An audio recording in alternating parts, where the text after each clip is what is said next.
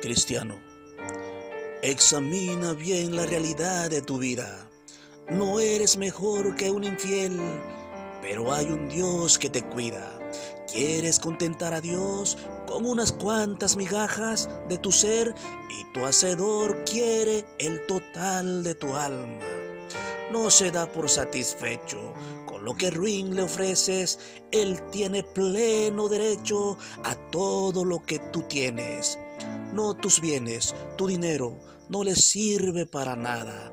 Hay algo en ti que es eterno y eso lo que a Él le agrada. Tienes un alma inmortal que cuando tu cuerpo muera, Dios la tendrá que juzgar porque es imperecedera. Tú no le das importancia y es más, te es indiferente mientras Él por rescatarla dio su vida ¿Lo comprendes? No te engañes, sé juicioso. Tu tiempo aquí es pasajero. Dale a Dios lo más hermoso, que es tu corazón sincero, tu tiempo, tu dignidad, tu obediente sumisión, tu insegura voluntad. Entrégale el corazón.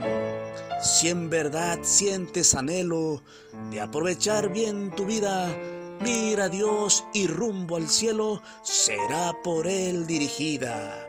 Solo en manos del Señor tu vida dará provecho y solo así el Creador se sentirá satisfecho. Busca el reino celestial. Como dice la escritura, si anhelas felicidad, tu Dios por sendas de paz lo hará por añadidura. Amén. Aleluya.